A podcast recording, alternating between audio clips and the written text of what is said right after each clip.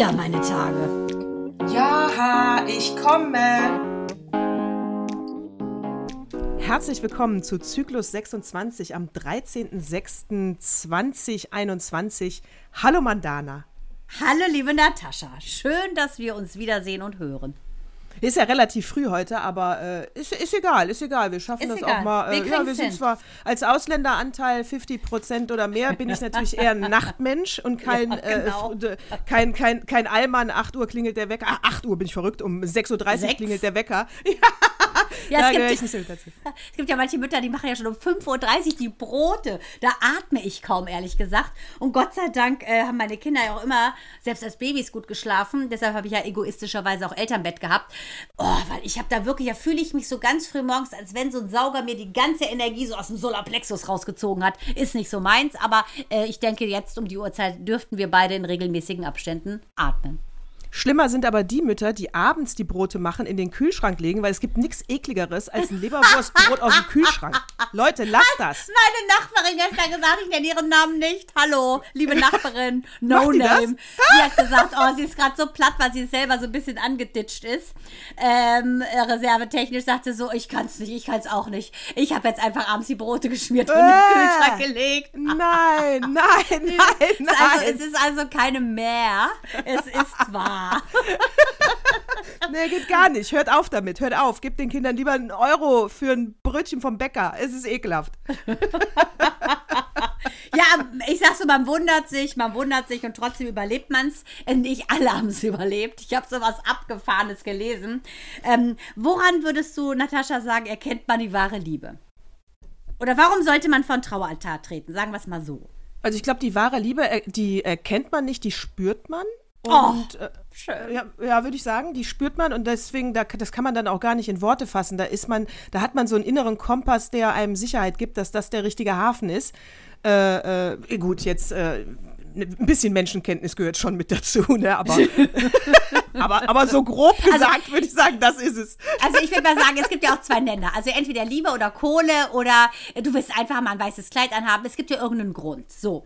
Hauptmotiv ist ja meistens, dass man heiratet, weil man denkt, man bleibt zusammen, bis dass der Tod euch scheidet. Klappt nicht immer. Man entwickelt sich ja auch. Also ich finde es jetzt auch überhaupt nicht schlimm. Ich finde, Menschen sind wie Lehrer, die treten in dein Leben und wenn du dann halt das Klassenziel erreicht hast, dann treten sie auch gerne mal ab. Manche, mit denen machst du eben kein Abi oder studierst du nicht. Ja, und Elizabeth Taylor brauchte eben sieben Anlaufe und musste, hat er eben langsam gelernt. Immer Richard Burton, oder? Das weiß ich nicht, aber ich glaube mehrmals. Immer. Immer Nee, also ich glaube, zweimal hat die den geheiratet. Zwei oder dreimal hat die den Ja, geheiratet. das glaube ich auch. Ja, das, das Aber- stimmt, aber, aber, aber siebenmal war sie verheiratet. Aber das ist ja genauso wie Frida Kahlo. Die hat ja auch den 20 Jahre älteren äh, ähm, Ernesto geheiratet. Der war ja auch, die hat sie auch zweimal geheiratet. Die hat sich scheiden lassen, weiß ich noch, Frida Kahlo. Ähm, und hat ihn dann einfach ein Jahr später wieder geheiratet. Genau. Die waren zehn Jahre zusammen. Dann hat die sich ähm, am 6.11.39 scheiden lassen und ist am 8.12.40 hat sie ihn zum zweiten Mal geheiratet. Und äh, das scheint es öfter mal zu geben bei so ein bisschen wahrscheinlich extravaganteren Menschen, tippe ich mal, ne? Ja, oder auch reichen, ne? Musst du dir ja auch leisten können. Also ja. ja, aber von Frida Kahlo, der Mann zum Beispiel, Diego Rivera, der war 20 Jahre älter, saufett, nicht reich. Der war ja so äh, politisch engagiert. Das fand sie natürlich so geil. Der wurde durch seine großen politischen Wandmalereien ja so bekannt.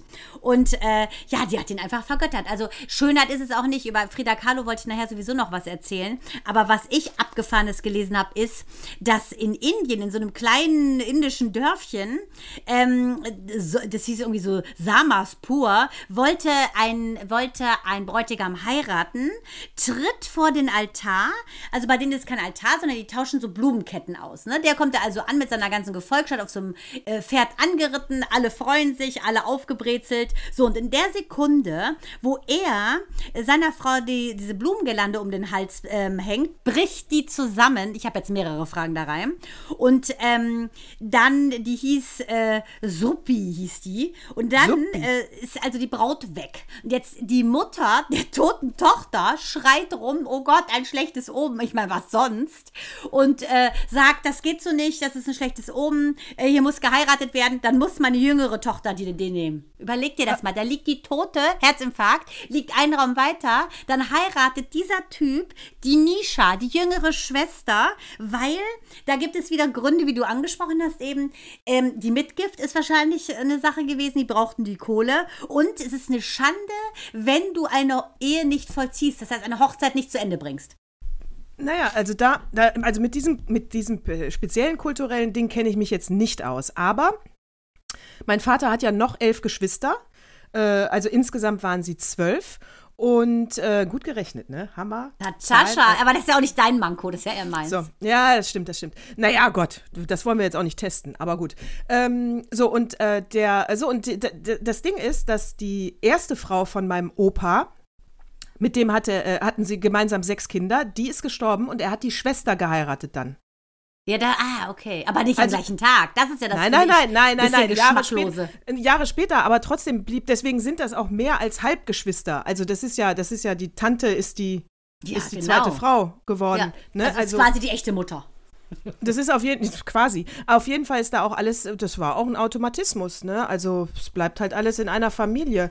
Ja. Also also das finde ich ist eigentlich, ja gut, nach hinduistischen Regeln wurde die natürlich dann bestattet, die wurde verbrannt, das lief dann auch alles, aber ich finde das schon interessant, so, äh, so Familiengeschichten einfach, ehrlich gesagt, wie du dann einfach diesen Tod der Tochter äh, im Prinzip ausschaltest und erstmal guckst, du hast das Ziel, hier muss jetzt geheiratet werden. Und dann äh, liegt da dein totes Kind und dann nimmst du einfach ein, Ersatz, ein Ersatzkind von der Bank. Also das finde ich schon echt hart. Auch dass das sie das gemacht hat, die Schwester. Ähm, überleg mal, sowas würden wir ja rein ethisch gesehen nicht machen. Aber wenn du mit anderen Werten groß wirst, für die wird das gar nicht so komisch sein. Natürlich waren die traurig, dass die gestorben ist, die eigentliche Braut, die ja den schönsten Tag haben sollte. Ja, aber ey, dann so umzuswitchen und zu sagen, okay, die liegt da hinten, ähm, gerade mal so ungefähr zehn Minuten tot, äh, nehmen wir einfach ihre Hochzeitskleid, die sind ja meistens auch alle gleich aus, ähm, so wie meine Schwestern und ich, wir können auch alles gleich tragen und tausche auch die Schuhe, ja, ziehst du einfach dann der nächsten quasi das Hochzeitsgewand über. Ja, aber wenn, aber das ist ja, glaube ich, wirklich kulturbedingt, weil wenn man jetzt sich vorstellt, äh, dass die ja an die Wiedergeburt glauben, dann ist ja dieser Zeitpunkt des Todes nur ein kleiner Meilenstein in einem ganz großen Kreislauf der persönlichen Vita. Genau, da, das denke ich auch. Mhm. Ne, und von daher ist das dann in dem Moment nicht, nicht so zu gewichten wie bei uns in der Kultur. Ja, die braucht nur Glück gehabt, dass sie nicht die, die weiße heilige Kuh ist, weil die sind ja wirklich heilig. Wenn die gestorben wäre vom Altar, ich denke, da wäre Schluss gewesen mit Feiern. Aber äh, Familien sind schon schräg. Und im äh, Kontext mit Familien äh, fand ich es wirklich abgefahren, als ich gelesen habe, dass Bushido und äh, seine Frau, dass die ja Drillinge erwarten, abgefahrenerweise sogar eineige Drillinge. Und hm. ähm, das ist ja nicht deren erstes Kind, die haben ja schon ähm, fünf Kinder, also ein das erste Kind hatte, ähm, hat die Frau schon mitgebracht. Das ist ja die Schwester von Sarah Connor aus der, ähm, aus der ersten Ehe. Anna Maria heißt sie. Die ist jetzt 39 und jetzt kriegt die wirklich eineige Drillinge. Das ist, das ist eine Chance, das ist eine Chance, sowas zu bekommen, ist höher im Lotto zu gewinnen, Sechser zu landen als sowas. Das ist, finde ich, der Wahnsinn. Finde ich auch der Wahnsinn. Die, das wird, äh, das wird, äh, dann haben die wie viele Kinder? Dann haben sie insgesamt acht und deshalb komme ich da auf Familie, auf acht Kinder. Denn die Mutter von Sarah Connor und von der Anna Maria, die hat ja auch acht Kinder. Die hat mit 50, hat die ja nochmal ähm, Zwillinge bekommen und hat insgesamt auch acht Kinder. Also die, äh, das ist, finde ich, ist so eine wahnsinnig tolle Geschichte, weil das so irgendwie ich glaube ja daran, dass man schon ähm, so ein bisschen an so Familienahnenreihen irgendwie geknüpft ist und an Schicksale, weil sie haben ja jetzt gerade Harry wieder so gedisst äh, in Amerika, frisch gebackener Vater, wie wir wissen, zum zweiten Mal von der ja. ähm, dass er angeblich ähm, von der Megan so beeinflusst würde, äh, ja, sich jetzt mit Ahnenforschung zu, zu befassen und er würde so systemische Stellen mit sich machen lassen. Das bedeutet, dass du im Prinzip guckst, guckst, welche Fuck-Ups haben deine Familienmitglieder und was trägst du von denen? Welche was? Entschuldigung, habe ich nicht verstanden. Fuck-Ups, also äh, negative Geschichten. Ach, Fuck-Ups. Geil. hast, du, hast du gedacht? Ich Blasen, Blasenentzündung. Fuck-Ups, muss ich mir merken, alles klar. Ja, und? Was kam raus? Wissen wir das schon? Nee, aber das finde ich das Sprich. Also ich glaube total daran. Also ich habe sowas auch mal gemacht. Bei mir kam auch schon raus, dass meine Mutter ihre Mutter abgelehnt hat. So war es ja bei uns auch. Ich glaube schon, dass man wie die Geschichte der Familie wie einen Rucksack auf dem Rücken mitschleppt. Ich glaube das. Und da bin ich auch 100, ja, bin ich auch 100 Prozent von überzeugt. Vor allen Dingen, weil man ja immer sagt, weiß ich nicht, zum rein, äh, ich will nicht so werden wie meine Mutter, weil die und die Eigenschaften möchte ich nicht. Und je älter man wird, umso mehr Eigenschaften äh, werden laut in, in einem, die dann doch wieder zu dieser Mutter gehören. obwohl man die Eigenschaften nicht will. Also von daher glaube ich, das ist alles ein Kreis. Das kannst du nicht. Äh, äh, das ist äh, verankert. Das Elternhaus ist verankert mit allen Werten, die du mitgebracht, also mit auf den Weg kriegst, weißt du? Und ich glaube schon, dass man sich ein bisschen davon befreien kann, aber, aber das ist schwer. Und äh, ein paar Sachen, ah, das gehört dann mit zu deiner Persönlichkeit.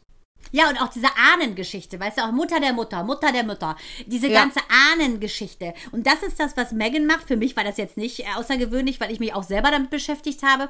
Aber sie tun jetzt so, als wenn sie wie so eine weiße Hexe, obwohl sie schwarz ist, wie eine weiße mhm. Hexe quasi ihn jetzt zu irgendwelchen Leuten schleppt, die ihn spirituell dann äh, quasi benebeln wollen. Dabei will der sich einfach aufräumen. Ich meine, dass der Junge, ne, der mit, ich glaube, zwölf seine Mutter verliert, so dramatisch, äh, dass der definitiv ein Problem im Leben hat, ist ja klar, hat man ja auch gesehen jetzt an seiner Dokumentation, ähm, dass er Panikattacken hat etc. Das ist doch logisch, aber es ist doch so, dass er jetzt den Weg von hinten nach vorne aufrollt und sagt, ich möchte wieder zu dem Jungen werden, bis zu dem Tod meiner Mutter, damit ich wieder bin, wie ich als glücklicher Junge war. Und darum geht es doch. Und da muss er sich angucken, was, wie war die Geschichte meiner Mutter, deren Mutter, die Geschichte meines Vaters, deren Mutter. Das ist doch völlig logisch. Ja, vor allen Dingen, äh, vor allen Dingen, wo wir, wo du einleitend ja auch eben nach Ehe und warum verliebt man sich, hast du ja gefragt und wie passen zwei Menschen zusammen, ja? Äh, die zwei haben sich ja wie jedes Paar, was heiratet, wahrscheinlich wirklich ausgetauscht, unterhalten, haben Werte geteilt und Inhalte geteilt. Äh, das heißt, es ist doch völlig klar, dass sie offensichtlich eine Sprache gefunden hat, worauf er abfährt. Also ist doch klar, dass wenn sie sagt, hör mal, ich habe hier einen Weg, wie du dein Trauma bewältigen kannst und das ist der, dass er das annimmt. Also das hat doch nicht dann mit sie eine weiße Hexe, so ein Quatsch Quatsch, die lieben sich und er fand alles, was sie als Ratschlag ihm gegeben hat, gut und hat das angenommen. Hätte er sich in eine andere verliebt, die gesagt hat, stell die nicht so an, dann wird er wahrscheinlich äh, weiter in seinem britischen Militäranzug äh, Flugzeuge fliegen. Ja, ja genau. Ja. Finde ich ja. auch. Aber äh, ich finde es auch aber irgendwie so total bekloppt, dass man immer wieder versucht, irgendwas Schlechtes zu finden. Ne? Da räumt er sich schon auf. Coram publico, mein Lieblingswort. Und ich finde, das verdient doch eher Respekt. Und warum ich da darauf kam, wegen ähm, Sarah Connors Schwester und den, den Kindern, weil die Mutter Soraya hat acht Kinder. Ihre, ihre Tochter, die zweitälteste, Anna Maria, hat jetzt acht Kinder. Offensichtlich muss diese Mutter irgendwas Schönes gemacht haben, denn Sarah Sarah Connor hat ja auch vier Kinder und die anderen werden bestimmt auch äh, Kinder bekommen. Offensichtlich ähm, ist in dieser Familie dieses Thema Familie äh, schön gelebt worden, sonst würden die Kinder doch nicht auch in kinderreichen Familien leben. Das wollte ich sagen. Diese Mutter, diese Soraya-Mutter, die muss irgendwas gemacht haben, was Gutes, glaube ich, weil sonst würden die nicht so besessen sein, auch ihre Familie zu vergrößern. Und Bushido hat ja gesagt, der ja gerade in diesem großen Abu äh, Shata-Clan äh, Abu Shaka. Abu Abu Shaka, wie heißt der? Abu Shaka. Abu Shaka. Abu Shaka. Shaka. Abu Shaka Clan, Gemetzel ja hängt. Der wollte ja irgendwie Millionen von mir erpressen, weil ja Bushido äh, nicht mehr quasi unter seinen Fittichen irgendwas machen wollte. Da muss jetzt diese schwangere Frau ähm, am 21. und 23. Juni vor Gericht aussagen gegen diesen Abu Shaka. Und ähm, da hat Bushido gesagt, ähm, das ist so eine schwere Zeit für uns, aber wir wollten immer mehr Kinder und dass wir jetzt so gesegnet gesegnet werden mit so einem mehr als Sechser im Lotto, das ist doch ein schönes Zeichen und man kann auch mal schöne Dinge sehen. Ja, bei der Mutter muss ich noch sagen, da fiel mir gerade noch ein, naja, entweder sie hat dieses kinderreiche Familienleben vorgelebt oder ich persönlich finde sie ja echt voll assi, ganz ehrlich, ist so gar nicht meins. Äh, oder sie hat einfach vergessen, über Verhütung aufzuklären. Man weiß es nicht. Zwei Sachen. Das, das, das andere wir reden ja jetzt von, wir reden ja jetzt von der, von der Connor, nicht von ja. den Wollnies, ne? Vielleicht nicht, von, nicht von den Wollnies. Nee, nee, aber ich weiß genau, wer das ist, weil äh, wir äh, ähm, ähm die, die ähm, in der, in der TV-Entwicklungsarbeit hatte ich mal eine Doku geschrieben, äh, ähm, weil Sarah Connor hat sich doch damals begleiten lassen, weißt du, und über die Hochzeit und alles. Und Ach so, mit Mark Terenzi noch, ne? Genau. Mhm. Und Jahre später hatten wir die Chance, äh, Bushido, die Schwester, äh, zu bekommen, bei der Hochzeit, bei der Geburt zu begleiten. Sarah Connor wäre mit dabei gewesen, das komplette Programm. Und Pro7 hat es abgelehnt, weil sie Bushido keine Bühne bieten wollten. Ja, da kann ich nur sagen, ist be God, kommt ja immer darauf an, wie du es in der Doku einordnest. Wenn du natürlich im Kopf nur hast, ich bin ein Trash-Sender für reine Unterhaltung, dann okay, dann lässt du es besser. Aber das grundsätzlich abzulehnen, äh, habe ich überhaupt nicht verstanden, weil es ging ja nicht darum, Bushido zu glorifizieren. Du zeigst ja nur sein Leben, seine Steps und kannst ja auch die Einzelteile immer noch mal hinterfragen, wenn was komisch ist. Aber gut, deswegen ähm, Bushido wäre eine geile Doku gewesen eigentlich. Wie dumm, vor allem die drei zusammenzukriegen, Total. weil es gab ja so einen Zwist zwischen Bushido und Sarah Connor. Die hat natürlich Angst um ihre Schwester, ist ja klar, wenn die in so Clan-Geschichten äh, involviert ist. Die, dieser, Shaka, dieser Abu Shaka hat ja gedroht, dass er nämlich Anna Maria ähm, und die Kinder entführt. Ich glaube, dass Sarah Connor als älteste Schwester einfach Angst hatte und deshalb nicht so amused war, sagen wir mal so, dass es Bushido ist und nicht DJ Bobo. Das ist schon ein Unterschied. das ist DJ Bobo, sagte mein Sohn so cool. Ich muss ja sagen, ich habe ja auch Sing My Song gesungen, gesehen, weil ich finde ja den Oerding so unfassbar toll und die, die Heinzmann ist so mega, Steffi. Der Rest, okay. Auf jeden Fall doch, der Typ war auch noch ganz witzig, dieser äh, Ami, der war auch toll. Aber ich muss sagen, mein Sohn konnte es nicht sehen, weil er sagt, dass DJ Bobo aussieht wie aus einem Avengers-Film und zwar aus Spider-Man, dieses Reptil. Also, was ist das? Was ist das? Und hat er sich die Augen zugehalten und sagte, ich habe Angst vor DJ Bobo. Und ich so, DJ Bobo ist so, so ein Tanzflummi gewesen in 80er Mael. Ähm, ich weiß auch nicht, der konnte ja nicht einen Song von den anderen singen, weil er stimmlich nicht so hoch kam. Das war wirklich peinlich. Aber ich musste so lachen, weil man sagte DJ Bobo ja sektoide Strukturen in seinem Clan nach. Deshalb dachte ich, mein Sohn, der Seher. Der Seher, der hat schon was von einem Reptil optisch. Da hat er recht, dein Sohn. Ja, ich musste so lachen. und, und der Oerding hat ja so wie ich keine Oberlippe, ne? Oder auch wie Emel Tata, Hallöchen. Wir nennen uns ja Sprechschlitze, EG ähm, und WG. Und äh, der Oerding, der hat ja nur einen Schnabel, ist mir aufgefallen. Der Oerding hat einen Schnabel? Ja, die hat auch selber witzigerweise, ich die ganze Zeit, Micha, guck mal, der hat ja gar keinen Mund, der hat einen Schnabel, der sieht aus wie so ein kleines Schnabeltier. Und auf jeden Fall hat der Oerding in der Staffel dann selber gesagt, Mann, ich habe ja gar keine Lippe. ich weiß das schon lange. Ich, Mandana, weiß das schon lange, dass ich eine Entenlippe habe. Und wer auch aussieht wie eine Ente, war immer schon so, als ich das das erste Mal gehört habe, sehe ich jetzt nur noch eine Ente, ist Michelle Pfeiffer. Michelle die hat auch so, ja, die hat auch so einen Enten, ja, die hat auch so einen Entenmund, so Duck, Duckface. Wertet mich so auf. ja, aber das, mit DJ Bobo hat er sich die Augen zugehalten, ne? Der guckt alle Marvel, äh, Endgame, alles, ne? Findet er überhaupt nicht schlimm, aber DJ Bobo macht ihm Angst. Und da kann ich nur sagen, alles klar. Kinder, hört auf euer Bauchgefühl und das Bauchgefühl, wie gesagt, ich finde es toll, dass die Drillinge kriegen. Von daher herzlichen Glückwunsch Anna Maria und herzlichen Glückwunsch Bushido und jetzt bleibt einfach mal on the right side.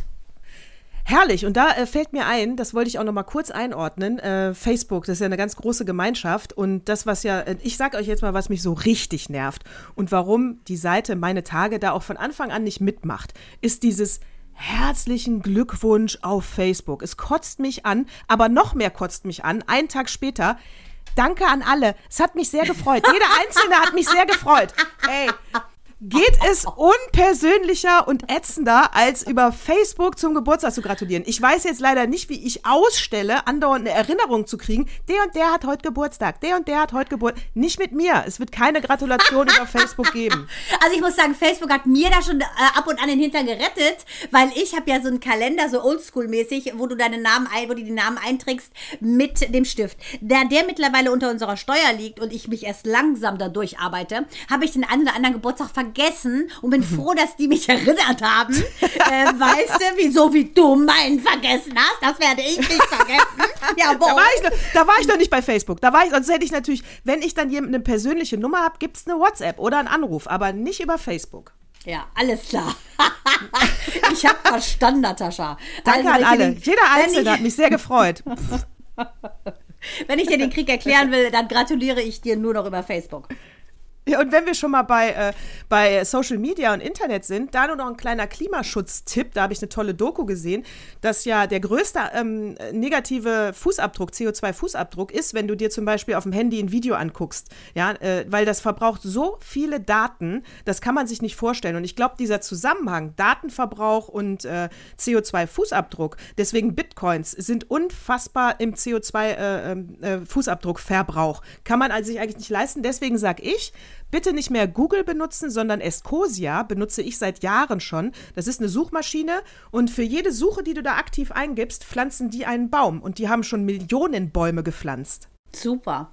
Also, Das, Esco das kannst du auch nochmal posten. Dann poste das doch nochmal auf Facebook. Mit herzlichen Glückwunsch für Millionen Bäume. Mach ich. Genau. Ein Baum ist. Jeder Einzelne hat mich sehr gefreut. A tree Ja, das finde ich schön. Das ist, Ja. ist ein neuer Slogan für unsere Shirts, kann ich nur sagen.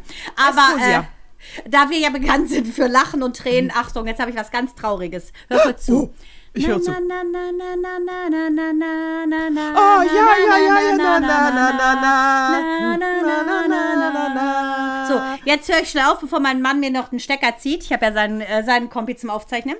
Ähm, rate, was passiert ist leider. Ja, rate, was passiert ist. Ey, ich sepp eben durch mein äh, Programm, Ja, um zur Tagesschau ja. 24 zu kommen. Und wer strahlt das heute aus? Ey, RBB, die sind wirklich schmerzfrei. Nebuse Safrankova ist gestorben, das Aschenbrödel.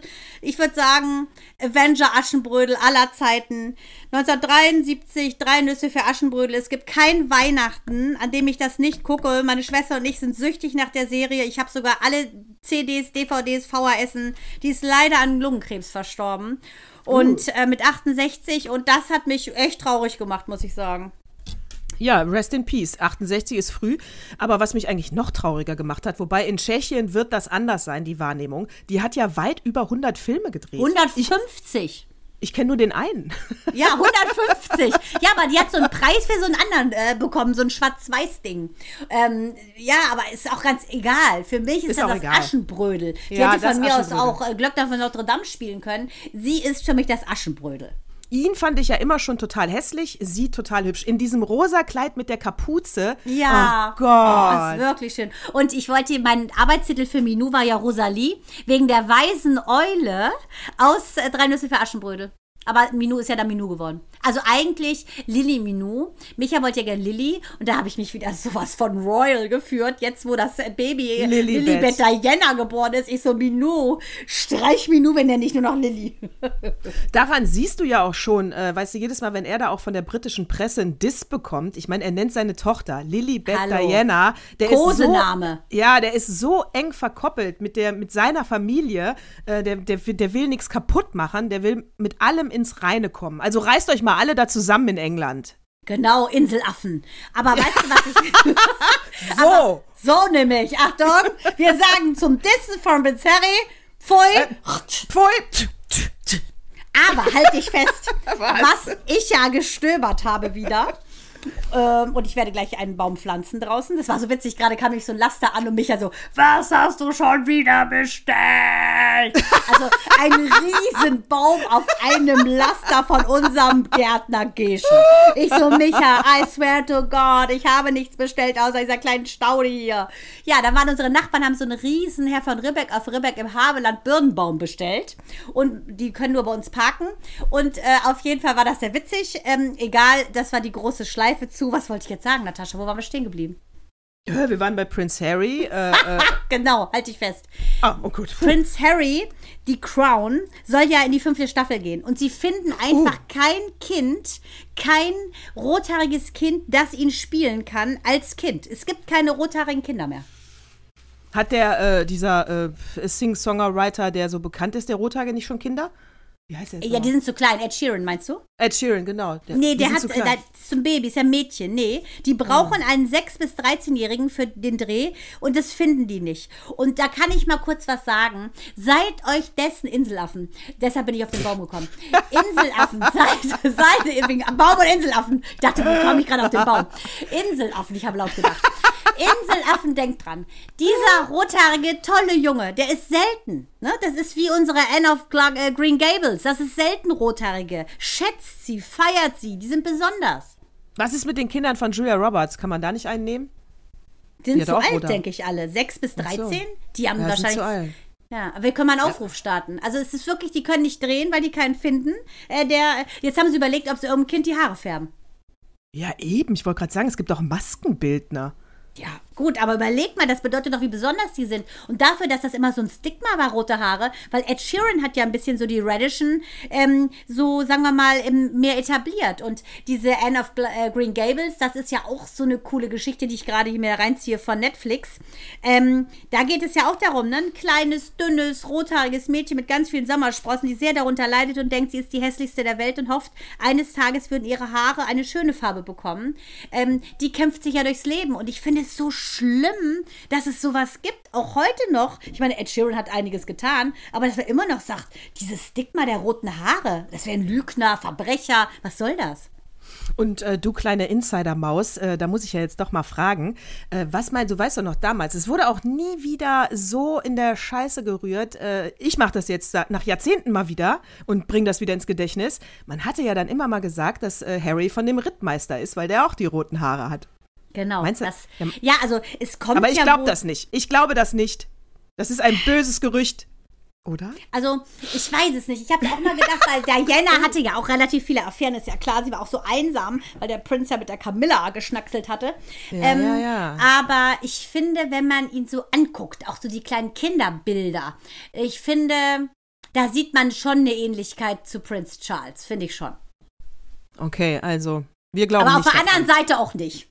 Ja, es, es ist wirklich beides möglich. Es, ist, wirklich beides möglich. Also, äh, da bräuchte man einen DNA-Test. Ja, aber ob er das machen würde? Gibt es den Wir Rittmeister müssen- eigentlich noch? Wir müssen Oprah. äh, Ja, bestimmt. Also ich glaube nicht gehört, dass der gestorben ist. Er hat bestimmt tausend Bücher geschrieben, die wir jetzt nur nicht wissen. Oder meinst du, die machen so eine Kampagne gegen Prince Harry, weil sie eigentlich sagen wollen, er ist ein Kuckuckskind und er genießt hier Privilegien, die, die er gar nicht genießen dürfte? Und dann hat er noch eine schwarze Frau? Ha, wir müssen mal, wenn wir das nächste Mal bei Oprah im Garten sitzen, wir beide, und äh, dann müssen wir, wenn Harry da aus dem Glas getrunken hat, müssen wir das Glas mitnehmen. Und dann machen wir, dann machen wir das, den Test. Das ist eine super Idee. Wenn wir endlich wieder fliegen dürfen, ab 1.7. werden die äh, Reiseverbote aufgehoben. Da können wir dann endlich mal zu Opera wieder, wie immer, und schön Ja. im Garten schnacken. Und äh, das, Genau. Glas ja, und das Glas mitgehen lassen, aus dem Harry getrunken hat. Das ist äh, unser Auftrag, würde ich sagen. Genau. Das ist unser Auftrag. Natascha, Genau. wie, war dein, wie waren deine Tage noch so? Äh, meine Tage waren äh, so, ich habe äh, letzte Woche, in den letzten sieben Tagen, einer davon, habe ich eine Doku gesehen auf Prime, Schwarzer Adler, und äh, hat mich sehr, sehr, sehr ergriffen. Und äh, Schwarzer Adler, äh, da geht es um die äh, unsere Nationalmannschaft. Die haben ja den Schwarzen Adler eben als Button auf ihrem Hemd, äh, die Fußballmannschaft. Und es geht um die ersten Schwarzen in der Mannschaft. Und also von, vom ersten, von Erwin äh, Kostede bis heute eben, da sind ja einige, äh, die für uns gespielt haben. Und das ist eine ganz ergreifende Doku. Also da sind auch wieder, wie man in den 50er, 60er, 70er noch mit Rassismus umgegangen ist. Also da, da muss man sich wirklich schämen, äh, wie die, diesen einen Ausschnitt, wie die Mutter äh, äh, das war halt nach dem Zweiten Weltkrieg und dann hatten ja die ein oder andere äh, äh, Frau hatte mit einem schwarzen Soldaten geschlafen und daraus sind Kinder gekommen und dann werden die wirklich im Interview gefragt, ob sie das, äh, ob, aber so diese verständnislose Selbstverständlichkeit, dieses ja, aber äh, das geben Sie doch zur Adoption frei, oder? Und die Mutter äh, nein. Äh, ja, aber was, was soll denn aus dem Kind werden? Wollen Sie es in den Zirkus geben? Also das war, Oh, das ist ja wie bei The Greatest Showman um die Jahrhundertwende. da kriege Ich ich, Gänsehaut. Also das wirklich, aber, aber das, die, die war, hatten ja gar kein Unrechtsbewusstsein damals. Die, die, äh, also weil die haben ja nicht, die, wenn sie gewusst hätten, es ist eine rassistische Frage, hätten sie es ja nicht gestellt, weil öffentlich-rechtliche moralische Maßstäbe gab es ja immer schon. Aber es waren ja eben die komplett falschen Maßstäbe. Da muss man sich doch wirklich wundern, oder? Da hat der Kostede, ich habe, ähm, weil du es ja angesprochen hast und ich so nur am Rand mitbekommen habe, hatte ich was drüber gelesen, weil ich das auch äh, unfassbar ähm, gut finde, was der Körner sonst auch, äh, finde ich, so macht für Biografien. Der ist ja sehr sensibel in seinem Umgang. Götz George, der lässt sich ja gar nicht filmen, der durfte das ja auch machen, weil der Körner eben so sanft ist, wie ich finde, in seiner Aufarbeitung der Geschichten. Und wenn dieser Kostede wohl ausgelaufen ist, ne, ins Stadion, da haben die gesagt, guck mal, der Schwatte, das hätte es bei Hitler nicht gegeben.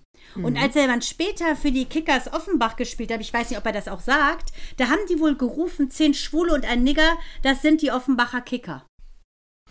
Und es ist, äh, was mich so betroffen gemacht hat an der Doku, war, äh, dass sie, da, also dass die die Menschen, die da zum, also die Protagonisten, die da reden, äh, auch äh, Asamoah zum Beispiel, die bis heute wirklich emotional verletzt sind. Also das kein Wunder, natürlich. Also das kann ich mir gut vorstellen.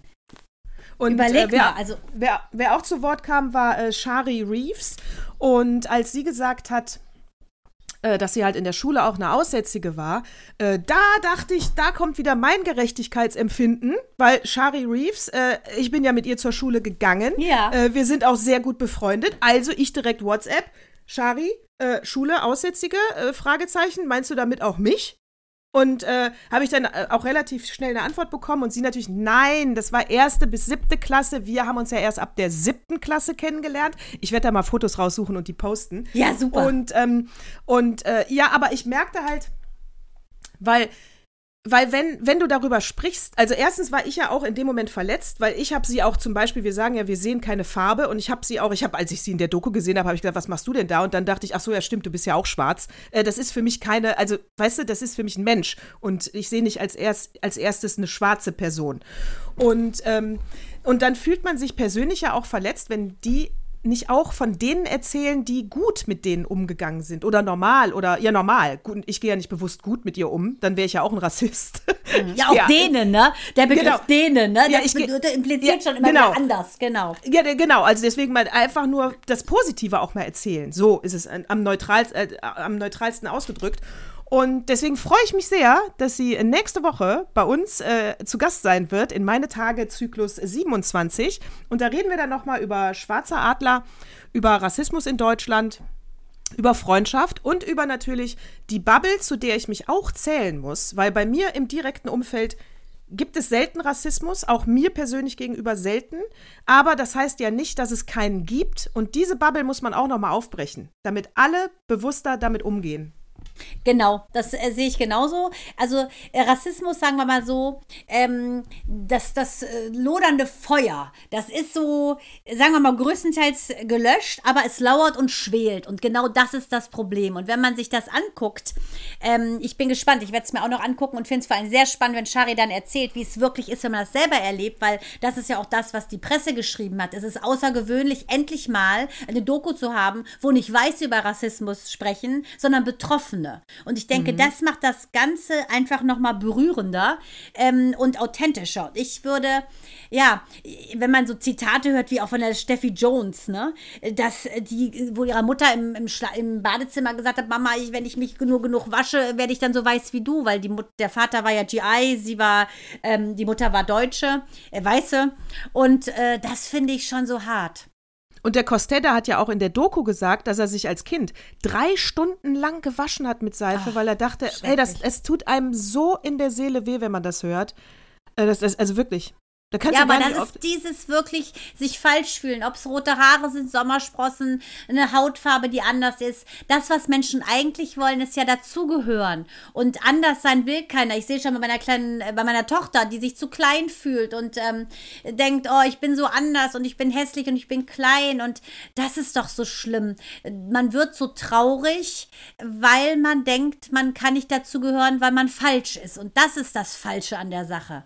Das ist doch das Kriterium, was uns besonders macht, dass wir anders sind. Und wenn du dann aber heutzutage so Hetzparolen der AfD hörst, heute 2021 Leute, zur nächsten WM mit echter Nationalmannschaft, da meinen die Weiße mit. Da frage ich mich doch ernsthaft, in welchem Jahrtausend sind wir denn? Das ist doch schlimm. Und das ist, das ist meiner Meinung nach nicht schwelen oder lauern. Das ist ja, das ist Brand. Wenn du solche Hetzkampagnen setzt, das ist für mich Rassismus schüren in seiner schlimmsten Form. Äh, Finde ich auch. Deswegen hier nochmal der Tipp.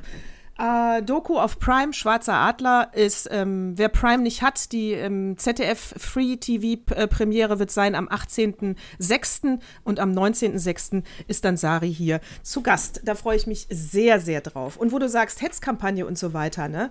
Ähm, da schlage ich mal den Bogen zur, zu den Medien und den Umgang damit und äh, den, den Tipp für alle da draußen, die Nachrichten verfolgen, woran merkt ihr schlechten Journalismus? Äh, der ist im Augenblick ganz, ganz leicht zu erkennen, wenn, ähm, wenn Annalena Baerbock darauf angesprochen, oder die Grünen im Allgemeinen, wenn die Grünen darauf angesprochen werden, dass sie ja 16 Cent den äh, Benzinpreis erhöhen wollen. Sobald ein Journalist nach 16 Cent fragt, ist es ein schlechter Journalist, der anti-grün äh, definitiv ist und damit schon eine, eine, Haltung einnimmt, die ihm nicht zusteht, weil er soll berichten und nicht Meinung machen, weil das macht ja schon die Bild. Muss jeder selber mhm. wissen, ob er das Scheißblatt liest. Ähm, die, die aktuelle Regierung hat eine äh, äh Benzinerhöhung bis 23 von 15 Cent. Das heißt, wir reden um einen Unterschied von einem Cent. Ja? Das und kann ja sogar ich rechnen. ja, das, und nur, dass die aktuelle Regierung verlogen ist und das den Leuten nicht sagt, dass sie natürlich den Benzinpreis anheben, weil wir sonst das Klima nicht retten werden. Irgendwo musst du anfangen und äh, das fängt halt eben auch beim Geldbeutel an, ja. Also Aber das ist ja, ich meine, wenn du da schon anfängst, Natascha, ganz ehrlich, alle jammern, äh, werd bewusster, werd bewusster. Ja. Äh, das beginnt aber auch nur mal dabei, dass du eben nicht ein Hack, äh, ein äh, Hackfleisch, ein Kilo für 99 äh, Cent kaufen kannst. Das geht nicht. Wie soll das gehen, Leute? Also, das sind so Sachen, wenn du nicht bereit bist, finde ich, ähm, dein Wort und deine Tat Hand in Hand gehen zu lassen, dann halt doch einfach den Mund. Wenn du helfen willst, wenn du retten willst, wenn du bewusst sein willst, wenn du achtsam willst, dann sei es und rede nicht drüber und sei es nicht. Ja, absolut. Und äh, du kannst dich immer, daran erinnere ich, mein schönstes Beispiel ist auch immer, als äh, es vor Jahrzehnten der Dosenpfand eingeführt wurde. Mein Gott, war der Aufschrei groß und jeder hat gesagt, ich kann doch nicht jede Cola-Dose äh, einzeln zum Supermarkt wieder, wie soll das denn gehen? Ja, äh, alle waren dagegen, man hat es durchgesetzt, Dosenpfand, weil muss sein, wohin sonst mit dem ganzen Müll und Bums, es ist überhaupt kein Problem. Veränderung ist im ersten Moment immer erstmal, wo du denkst, das geht nicht. Es ist aber Quatsch. Also ein Appell, etwas mutiger zu werden, weil erstmal ausprobieren. Du kannst es ja dann, wenn es nicht klappen sollte, immer noch mal ändern. Aber es ist doch nicht alles immer in Stein gemeißelt. Nee, aber die Sache ist auch die, Natascha. Auf der einen Seite sagt man Klimaschutz, Klimawandel. Ne? Wir müssen unsere Erde nicht ausbeuten. Willst aber 14 Mal irgendwo hinfliegen, auch Leonardo DiCaprio. Ich finde super, dass er jetzt Millionen gespendet hat, aber es hat er auch nötig, weil er nicht mehr integer war und das kam nun mal übel hoch. Der ist auch zu Partys geflogen, als es noch ging, hier und da und hot. Ähm, das muss nicht sein. Das ist auch Umweltverschmutzung. Und da musst du, jeder muss sich fragen, was kann ich für mich tun, finde ich. Und da kannst du nicht sagen, ja, tut mir alles leid und ich möchte natürlich in einer guten Welt leben, ich möchte mich auch gesund ernähren, dann fang an. Isst doch einfach weniger Fleisch. Isst doch, ähm, kauf einfach Sachen, die gesünder sind für dich und deinen Körper. Das zeigt ja auch eine Wertschätzung an dich selber. Dann muss es nicht so in Massen sein. Dann kaufst du eben eine Tüte Nüsse und die teilst du dir auf. Statt dass du zehn Tüten kaufst, die voller Salz sind und, und, und. Aber das ist doch eine Lebenseinstellung. Und äh, genau auch mit den Auto, mit den Benzinpreisen. Dann nimm halt mal öfters Fahrrad. Äh, keine Ahnung, nimm die die Öffis. Das geht doch jetzt alles wieder viel besser. Und das ging auch vorher. Es ist nur eine faule Ausrede. Ja, und ich finde es auch natürlich, und du hast völlig recht, und das an alle Jugendlichen da draußen, die das manchmal immer noch falsch einschätzen, ja. Also Leonardo DiCaprio ist für mich natürlich wirklich ein Umweltheld, weil er macht ganz, ganz viel. Aber es stimmt, was du gesagt hast, er, er versaut ja auch ganz, ganz ja, viel. genau. Und ganz genau. Und das geht natürlich alles gar nicht. Und was vor allen Dingen nicht geht im Kopf, es ist natürlich, ich meine, es ist toll, dass Leonardo viel gibt, zurückgibt. Aber es ist natürlich keine Lebensphilosophie. Äh, ich darf hier versauen, wenn ich dann wieder Geld gebe und drei Bäume pflanze. Weil es ist, der Klimaschutz geht ja nicht über einen Ablassbrief, ja. Also so funktioniert genau. das nicht. Ja, das, äh, ich kann ja nicht drei Sünden begehen, dann mache ich vier gute Taten und dann, äh, ja, nee. Man kann das eigentlich nicht miteinander aufwiegen. Du musst grundsätzlich an deinem Verhalten was zurücknehmen. Aber trotzdem toll, dass er natürlich mit Geld erstmal viel für den Umweltschutz tut. Aber äh, am ersten schlechten Verhalten sollte er auf jeden Fall äh, was ändern. Ja, und das finde ich auch so ein bisschen immer dieses, das ist so ein grundsätzlich menschliches Ding, ne? Äh, sich selbst aufzuwerten, indem man anderen abwertet, ne? Jetzt ist ja nun mal gerade hier, Baerbock ist ja jetzt gerade dran, wegen ihrer, sagen wir mal, getunten Vita auf ihrer Website. Oh. Da geht es letztendlich um Begrifflichkeiten, ne? Dass sie gesagt hat, äh, keine Ahnung, Mitgliedschaft. Dabei hat sie da wohl nur so irgendwie mal Beiträge geschrieben, Marshall Fund und für Flüchtlinge und Hilfswerk und bla, überall hat sie sich eingetragen, weil sie natürlich, äh, ich glaube, einfach zeigen wollte, ich bin ein Mensch, der hat ein großes Portfolio und ähm, die macht das ja auch nicht selber, Leute. Wie blöd muss man sein, als wenn die sich da hinsetzt und wie Natascha und ich unsere eigene Website klöppelt. Meine klöppelt ja auch Natascha. Also, ähm, das, du glaubst doch nicht, dass die sich da hinsetzt, äh, ne, der Annalena, und macht das. Das ist Blödsinn. Und aber dann so zu Kreuze zu kriechen, das ist ihr Fehler, finde ich. Zu sagen, sie hätte das schlampig gemacht und schlampig und sie, das geht nicht zusammen, nicht integer. Die ist eine totale Perfektionistin. So hast du natürlich sie sofort in der Achillesferse getroffen, weil das passt ja gar nicht zu ihnen. Sie hätte einfach sagen sollen, alle klappern, alle. Es ist doch vor einer Wahl immer so. Jeder stellt sich besser dar. Und die Parteien versuchen nicht einfach besser zu sein, sie versuchen einfach das Schlechte bei den anderen herauszukitzeln, damit sie besser dastehen. Also der Bessere von den Schlechteren. Und das ist wirklich, um es mit der Bibel zu sagen, wer ohne Sünde ist, werfe den ersten Stein. Und Natascha, Achtung, ich höre ja. nichts. Achtung, ich höre nicht. Ich dachte, du nimmst jetzt irgendwie eine Nagellackflasche oder so. ja, und dann wird ja auch immer gesagt, äh, äh, jetzt kommen wir aber, jetzt, jetzt muss ich dann doch den Opa bringen, den Artikel, aber es wird ja auch immer gesagt, ähm, äh, sie hat zu wenig Erfahrung und kann sie überhaupt Kanzlerin, ja? Also A, muss man sich das bei jedem fragen. Mann, kann, klar bei jedem muss ich mich das fragen, kann der Kanzler, nicht nur bei einer Annalena Baerbock. Und wenn sie jetzt diesen ganzen Frauenhass und Shitstorm souverän bis zur Wahl durchsteht, ja, dann kann sie Kanzlerin. Weißt du, aber Weil das ist sagen, echt ja, harter Tobak. Ey, was natürlich, ich meine, wir wurden ja auch schon mal, wir wurden ja auch schon mal geschitstormt und sind ich, eine Woche mit heulenden Augen durch die Gegend oh, gerannt. Gott, ähm, ich bin ja einmal nach Amerika geflohen, aber gut, alles lange Zeit her. Ähm, ich muss ganz ehrlich sagen, ich finde, wenn ich ganz ehrlich bin, es geht doch hier bei dieser Wahl darum, welches geringste Übel wähle ich. Genau. Und genau, ne? darum geht es. Hier ist keiner, um, wo ich nee, sage, du nein, bist die genau. absolute Kür. es gibt keinen, nee. meine Damen und Herren, nee, keinen. Natascha und ich arbeiten daran, dass wir in vier Jahren aufgestellt werden, natürlich. Ja. Aber ja. so ist es doch, Leute. Wir müssen das geringste Übel wählen. Und dann nehme ich doch lieber eine Mutter, die 40 ist, die für Frauen steht, für das Moderne steht, als dass ich äh, irgend so ein, so ein äh, Winnie the Pooh nehme, der sowieso nur das macht, was die anderen sagen. Oder, ich meine, äh, wie gesagt, hier Sachsen-Anhalt haben wir ja schön abgefeiert, dass die Idioten eben nicht weitergekommen sind. Aber Platz zwei für Nazis finde ich ehrlich gesagt auch erschreckend. Absolut erschreckend. Und die äh, Grünen haben wirklich ein Wahlprogramm, was sich sehr sozial liest. Es ist das sozialste Wahlprogramm, was ich in den letzten Jahren gelesen habe, bei, wenn man alle Parteien miteinander vergleicht. Also bevor man da laut meckert, einfach erstmal reinlesen, sich eine eigene Meinung bilden und dann äh, ins Gespräch kommen. Das wäre mein Tipp. Jetzt äh, so, so, erstmal wollte ich, bevor der Opa kommt, wollte ich noch mal fragen, weil das ist sonst, äh, das geht sonst unter. Ähm, du wolltest noch was zu Frida Kahlo sagen. Ach so, ja, aber das wird ja so lang, ich weiß nicht, ob ich es vertagen sollte. Nee, also eigentlich könnte ich es kurz machen, nachdem mein, mein Birnenbaum äh, Anafa schon nicht so kam. Äh, das war ja auch schon so ein bisschen Inselaffe und Affe. War schon zu blumig, glaube ich, aber Frida Kahlo hat mich deshalb so berührt, das könnte man eigentlich machen zu What Moved Me Most. Da könnte man oh. da den Fingerhut auch nochmal hören. Oh, dann deine Rubrik. What moved me most? Also, What Moved Me Most, ähm, ich bin großer Carlo, äh, Frida, äh, Frida Kahlo-Fan, so rum und hm. habe ein Bild gekauft, weil ich das meiner Freundin schenken wollte zum Geburtstag. So. Ähm, bin auch der Meinung, das ist die einzige Frau weltweit, die mit so einer Würde die Monobraue tragen kann. Es ist die einzige meiner Meinung nach. Nun lebt sie ja nun leider nicht mehr.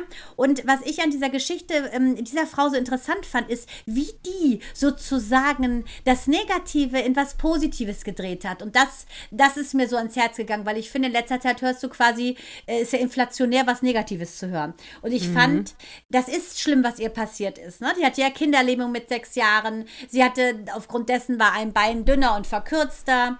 Sie war, ähm, in Mexiko hat sie ja gelebt. Ihr Vater, witzigerweise, stammt ja aus Pforzheim.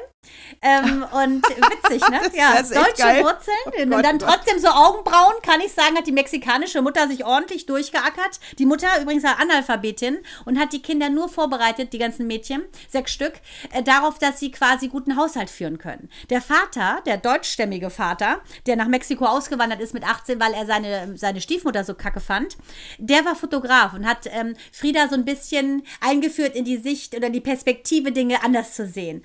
Und dann ist sie ja eine der bekanntesten Künstlerinnen des Surrealismus geworden, weil sie gezwungen durch ihre Krankheit, also sie ist dann mit 18, hatte sie einen ganz schweren Busunfall, ähm, da ist irgendwie so eine Stahlstange, hat sich durch ihren Rücken gebohrt und die musste ewig in, einem, in einem Gipsbett liegen und ähm, sie hat sehr viel Zeit im Bett verbracht und Fibromyalgie zum Beispiel, ähm, diese Schmerzkrankheit, das ist korrespondiert so ein bisschen auch mit ihrem Namen.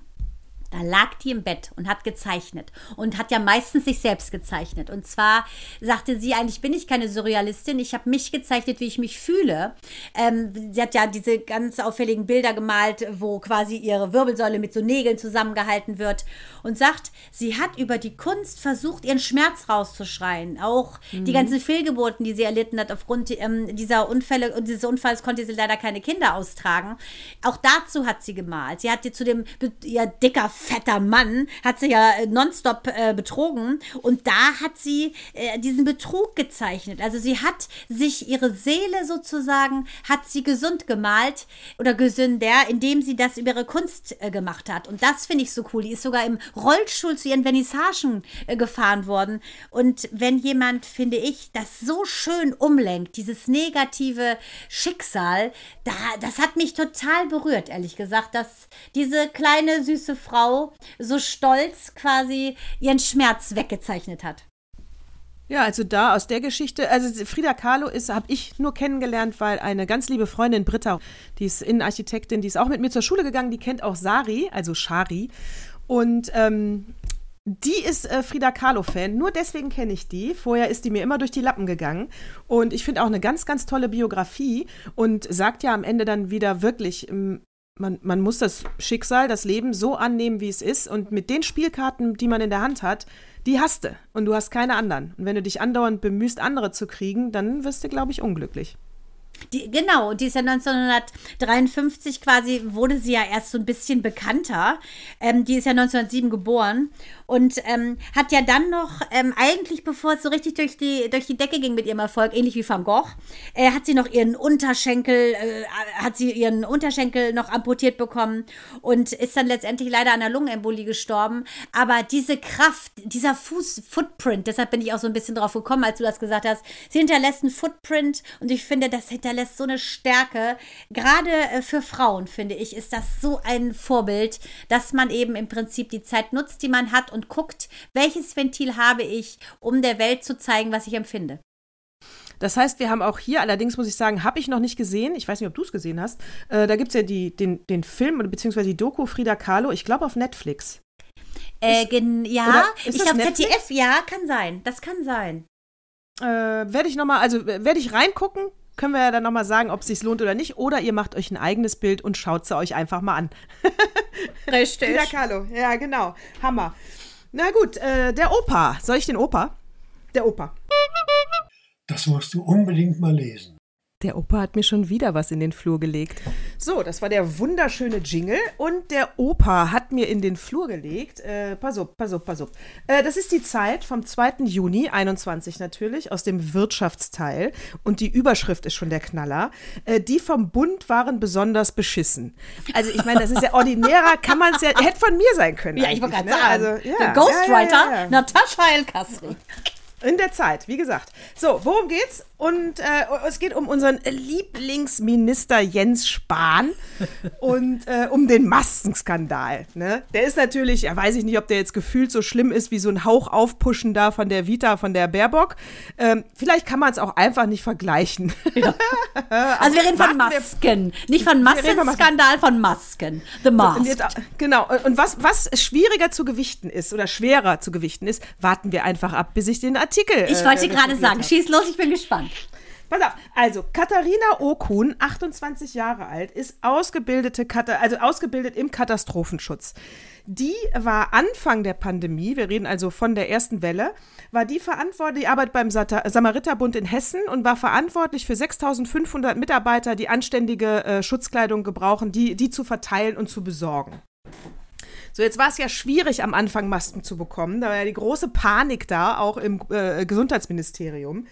Und da hat sich der Herr Spahn ja was ganz Tolles ausgedacht, ne? nämlich nämlich äh, hat er Open House äh, Open House Verfahren und äh, nicht mit zu verwechseln mit Clubhouse. Also Open House Verfahren heißt, dass er jeder Firma in Deutschland erlaubt hat, äh, Masken herzustellen. Also jeder Firma. Eine Also- Dönerbude, eine Gyrosbude, Mr. äh, Minute, der Chaka Laka Clan, also Chakre, Ab Abu Shaka Clan. alle.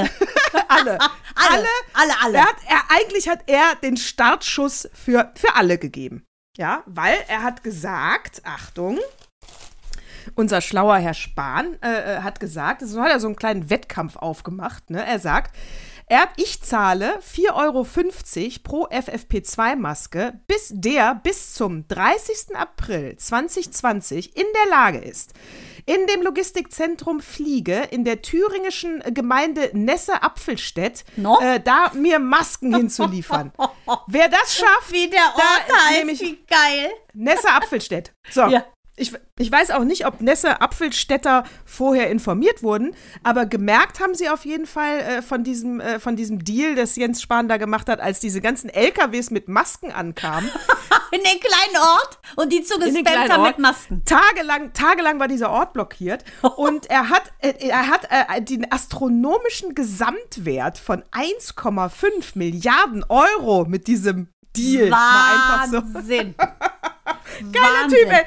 Aber wie kann man denn auch einfach an die ganze Nation einen Arbeitsauftrag rausknallen, ey? Geil. Ja, aber- das ist, ja, ist geiler als Scheuers Maut. Äh, Nee, aber ich sage, deshalb, wie gesagt, meine These langsam, ähm, langsam bestätigt sie sich. Eventuell ist er vom Exorzismus betr- betroffen, weil das ist ja, ob es jetzt ähm, ähm, psychische Krankheit in Raster zu quetschen ist oder äh, im Prinzip einen so einen kleinen süßen Ort mit Maskenvolk zu spammen, äh, das ist eine Katastrophe. Ja, vor allen Dingen auch wieder nicht äh, gedacht, wie, wie, wie habe ich genug Logistikzentrum da, habe ich dies, weißt du, weißt du, der knallt immer was raus und denkt überhaupt nicht an den fünften Schritt.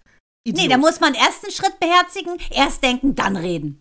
Und ja, dann genau, Spahn bestellen. denkt, genau, Spahn denkt aber immer nur, boah, das ist eine geile Idee, ey, und raus damit. Und ab dafür. und ab dafür. Und jetzt Daumen drücken. genau. So, dieser Artikel, deswegen, da muss ich noch weiter hier, äh, da müsst ihr alle noch äh, politisch zuhören da draußen. Tapfer sein, tapfer sein. Es bleibt spannend. Pass auf. Also, Folge. Das heißt, die Folge war, er hat jetzt noch äh, äh, 300 Millionen FFP2-Masken und eine Milliarde OP-Masken im Wert von 33 Millionen Euro. Ja, das war die Folge von dieser Aktion. So. Äh, die hat er natürlich dann fleißig Finger an die zu verteilen. Ja, aber trotzdem, er hat auch noch, nach dieser Aktion, hat er auch noch mit unterschiedlichen Firmen Deals gemacht, weil er hat ja jetzt auch mangelhafte, äh, also von diesen ganzen Anlieferern hat er mit drei unterschiedlichen Firmen dann Deals gemacht und das ist jetzt auch noch geil.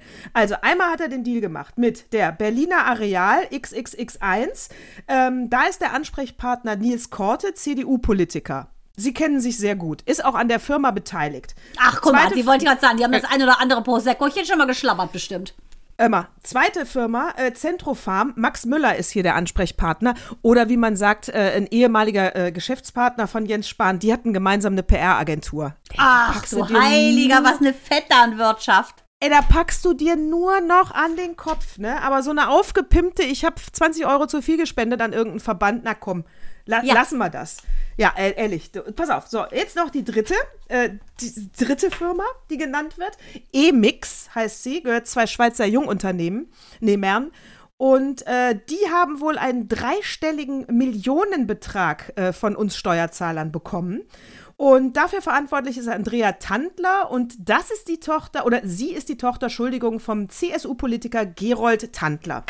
Und das Ding ist, dass ja dann die Leute, also das, ähm, die, die haben auch geklagt, die Firmen wollten Kohle haben, obwohl die Masken mangelhaft sind. Mhm. Äh, das Gericht hat gesagt, äh, Spahn, du musst bezahlen, weil du kannst gar nicht belegen, dass die äh, äh, nicht mangelhaft sind, weil du das nicht mehr per Charge zuordnen kannst. Und dann haben die den Deal gemacht, jetzt halte ich fest, unser schlauer Herr Spahn, es ist schlimmer als ein Schildbürger, ja? Hat dann gesagt, so die Firmen sagen jetzt, ich sage mal, ich habe 100.000 Masken geliefert, jetzt sagt die Firma, will ich Kohle für, für die 100.000 Masken will ich Kohle. Sagt der Spahn, äh, kann ich ja eigentlich nicht mehr benutzen. Sagen wir so, du lieferst mir nochmal 50, die aber in Ordnung sind und ich zahle dir dann die komplette die kompletten Masken. Also er von unserem Steuergeld zahlt er freiwillig Scheiße. Also 50 Masken für 33 Millionen, das finde ich ist eine satte Stange und das ist eine Menge, da könnte so eine Menge Benzin für tanken, kann ich mal sagen. Und an der Stelle kann ich wieder sagen, wer ohne Sünde ist, werfe den ersten Stein. Äh, Spahn ist ja bekanntlich CDU-Politiker. Ich finde, die tun sich keinen Gefallen, indem sie immer versuchen, die anderen abzuwerten, um sie aufzuwerten. Hier ist es ja nun mal so, dass der Spahn gar nichts gesagt hat. Hätten wir den Opa nicht, wüssten wir es jetzt nicht. Und vor allen Dingen, wir informieren auch politisch, sagen wir mal, leicht interessierte Menschen wie meine Schwestern. Die hören da auch zu, weil sowas ist ein Skandal. Und das kann doch nicht sein, Leute. Hallo? Aufwachen. Er, er hat ja, ich weiß nicht, ob ich das eben deutlich gesagt habe, er hat ja dann diese mangelhafte Ware in Kartons gepackt und so ist ja nur, so schließt sich der Kreis, äh, Kreis zu dieser Katrin Okun. Der hat ja dann das in Kartons gepackt und an diese ganzen äh, Ver Verbände, Samariterverband und so weiter verschickt in Form einer Spende, lieben Gruß vom Gesundheitsministerium, stand auch noch ein Zettel, war auch der schwarze Adler drauf, ja. Nein, wie missbräuchlich Ja. benutzt. Aber weißt du was? Da frag ich mich, warum hat der denn nicht in seinem neuen Chalet sich einfach aus diesen ganzen gefalteten Masken äh, Gardinen äh, genäht? Der hat doch garantiert Gardinen noch und nöcher und Versace Vasen noch und nöcher in seiner 4 Millionen Villa. Da frage ich mich, warum hat der das da nicht benutzt? Aber das ist fahrlässig, die Menschen zu geben, weil die ja nun gar nichts bringen. Ja, und wäre Katrin Okun ja nicht so misstrauisch gewesen, hätte sie ja nicht in Eigenverantwortung gesagt, ich teste das jetzt mal. Die Zeit hat das auch gesagt. Und beide sind ja unabhängig voneinander eben draufgekommen, dass die Masken mangelhaft sind, wo äh, die äh, Katrin Okun auch noch sagt, sie hat ja selber auch im Altenheim gearbeitet. Und dann ist da eine demenzkranke Oma äh, und sie äh, muss einspringen. Und dann sitzt sie da mit mangelhaften Masken, fühlt sich sicher, ist es aber nicht. Auch die Oma ist in dem Moment ja nicht sicher. Und man weiß bis heute nicht, wie viel von diesen Schmutz, äh, Schutz, äh, Schmutzmasken, Schrottmasken noch im Umlauf sind. Und überleg mal, also das, ich meine, mit diesem getunten Webseitending äh, von der Baerbock, äh, das ist natürlich nicht die feine englische Art, muss man ganz klar sagen. Und ich sage auch Nee. ganz klar, Schwach, ich ja. finde, Annalena Baerbock ist, wie gesagt, ich wiederhole mich da, äh, finde ich das kleinste Übel in diesem ganzen Polit Politik-Circle, weil äh, sie wenigstens eine Frau ist, jung ist, Mutter ist, sie weiß, was es heißt, äh, im Prinzip ähm, am Puls der Zeit zu sein, im Gegensatz zu vielen alten, wie wir es immer nennen, weißen Männern. Aber ganz klar, Leute, da ist überall Dreck. Und das finde ich ein hartes Ding, dass das überhaupt nicht publik wurde. Opa, du bist es, kann ich nur sagen, weil du klärst auf. Ja, weil es publik wurde ja nur, dass er jetzt an Behinderte, an, äh, vermeint, äh, angeblich an Behinderte und äh, Hartz IV, also, also sozial schwache Menschen, die Masken rausgeben sollte. Ja, aber Äh, das, ist ja, entschuldige bitte, das ist Aber ja das war ja jetzt getarnt. erst. Das hier war- das hier war von- genau. Betrug sozusagen. Der versucht Absolut. ja den Betrug noch so hinzudrehen, als sei es eine Robin Hood Nummer. Ja, ich glaube, was sein Problem ist, dass er versuchen muss, Die Haare? diese Masken die Haare. loszuwerden. Die Haare. Die Haare.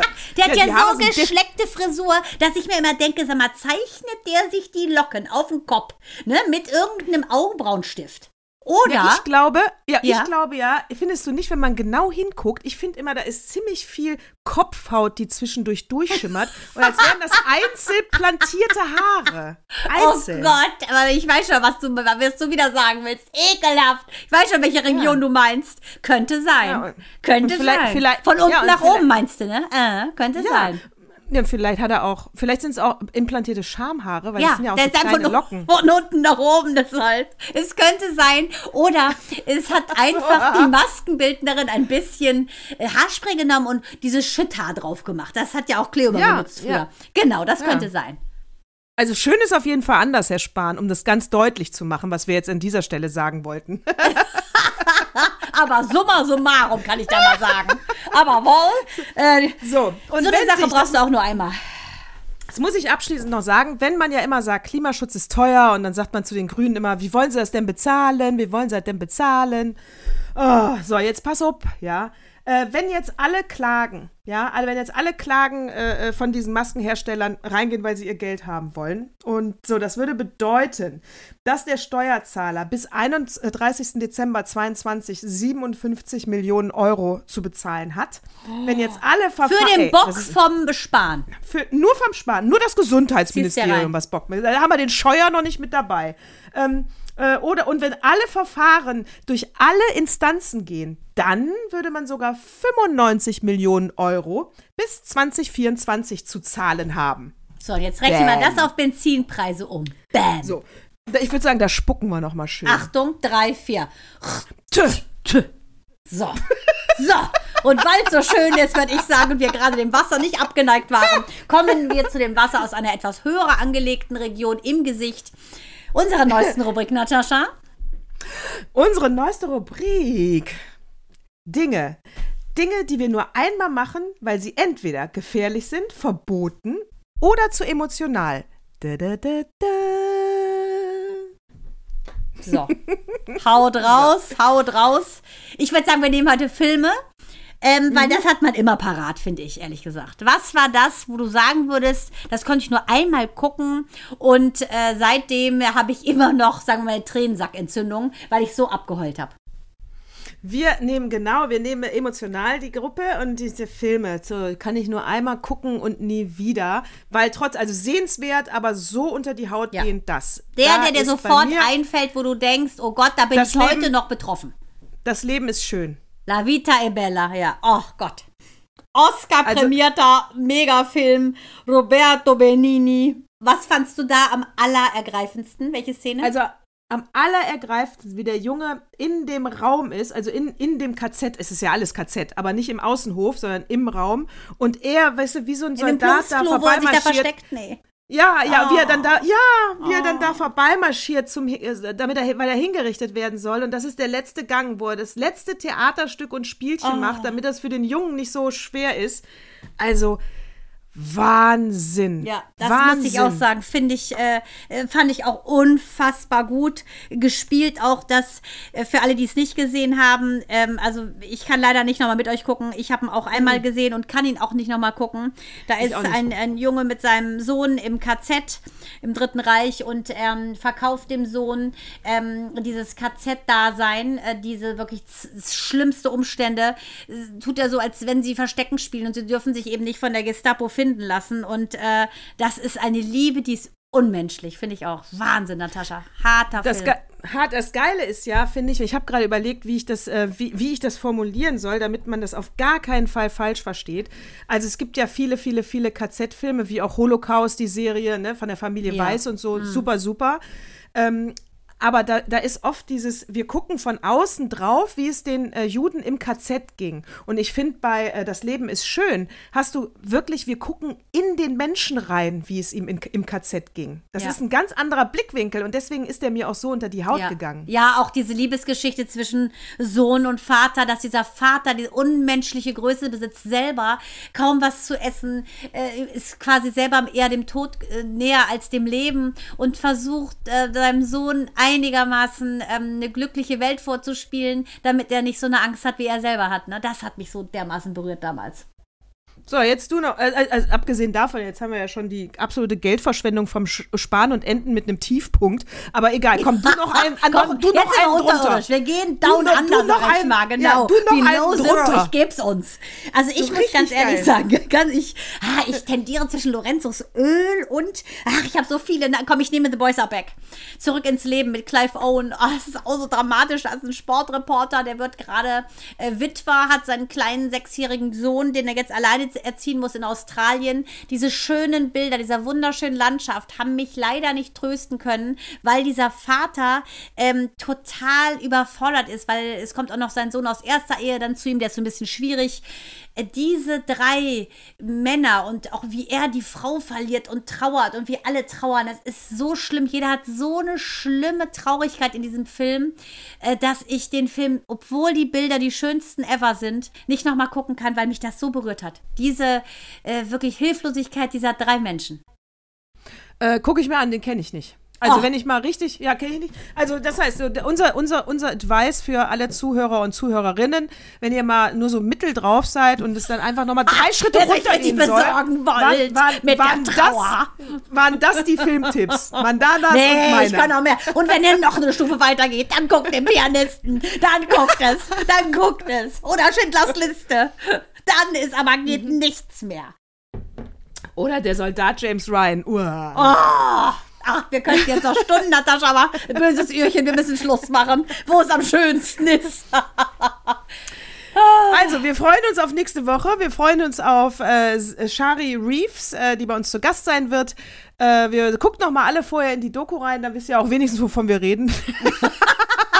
Wie geil arrogant war denn nee, der Satz? Nee, pass auf, aber ich meine, bei meinem kryptischen Birnbaum-Story, wo ich jetzt immer noch nicht weiß, warum ich das überhaupt gesagt habe, muss ich sagen, bei allem Verständnis ist es ganz gut, wenn man vorab ein bisschen sich einliest in das, was wir versuchen, dann rüberzubringen. Es ist so. Ja, du hast irgendwas von Haveland. Äh, ja, wir, wir Ja, müssen, ich- wir müssen beide ich noch mal weiß die Folge. nicht. Vielleicht kommen ich wir weiß, drauf. Keine Ahnung. Also mitten, in- ich weiß nicht, wie es meine Hirn kam und dann über meine Zunge. Aber gut, in diesem Sinne, meine Lieben, lege ich mich jetzt schlafen und sage leise, aber herzlich Servus. Servus, Baba. Baba.